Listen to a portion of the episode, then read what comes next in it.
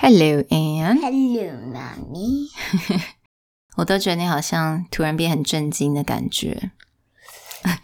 Drinking an imaginary cup of tea. Would you want some? Thank you very much. You're funny, Anne. 那我们今天单词是什么 Funny. ？I'm Hi, I'm Anne.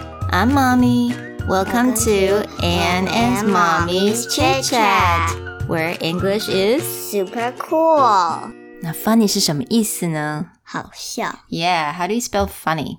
F U N N Y. F U N N Y 就是很好笑的意思。So funny jokes, funny and funny mommy. Pinch my face. It's a very light pinch. 那还有另外一个字眼，你知道吗 Hilarious. ？Hilarious 在形容更好笑，超级 Very, 好 very 笑。 funny. Like, until you have a s- stomach egg. 嗯，until you have a stomach ache. You know, sometimes 有的时候你会一直笑到没有办法呼吸。嗯，Hmm, 有时候我会笑到 hiccups 都跑出 来了。对 Yeah. so like laugh till you're cry, laugh till you cannot breathe, or lie on the ground to have a stomach ache. You're hilarious, Anne.